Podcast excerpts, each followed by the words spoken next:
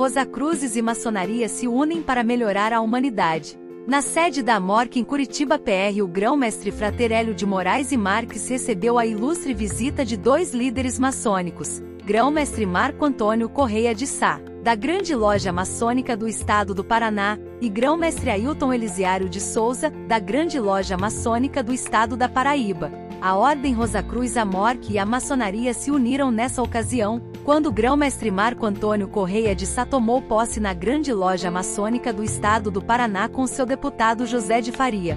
Embora sejam entidades independentes, ambas as ordens se esforçam para melhorar a humanidade através da boa ética e dos princípios da Trindade de luz, vida e amor, inspirados pelo cósmico e pelo grande arquiteto do universo.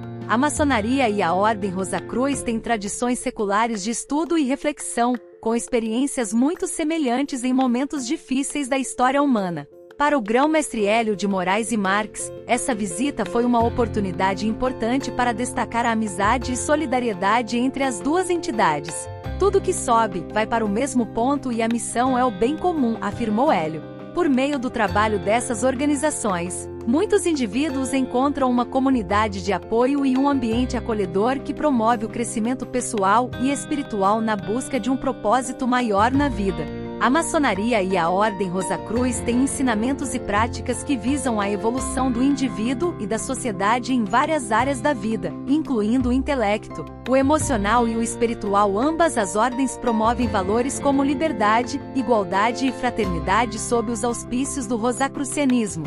A importância dessas organizações pode ser vista nos momentos mais significativos da história da humanidade. Embora sejam instituições distintas, a maçonaria e a Ordem Rosacruz se respeitam e preservam a harmonia e a empatia entre si. A visita foi orientada pelo assessor jurídico da URSI, José de Jesus Gonçalves Bambil.